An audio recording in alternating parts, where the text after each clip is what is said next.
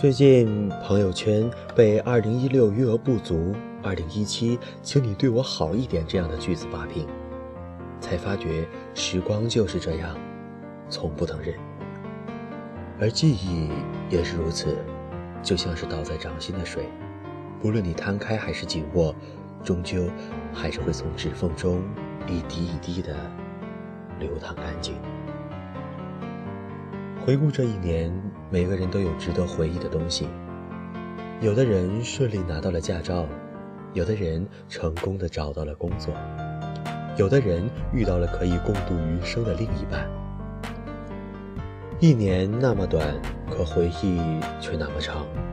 我们回忆不是不敢面对未来的表现，我们需要总结，也需要更好的规划我们的未来。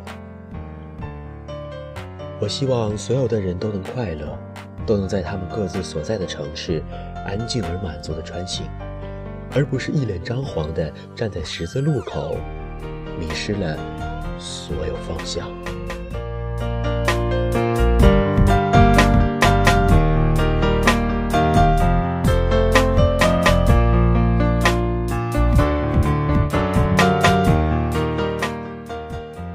这里依旧是荔枝 FM 一二四零四八六，我是主播木鱼，主播在这里祝大家元旦快乐。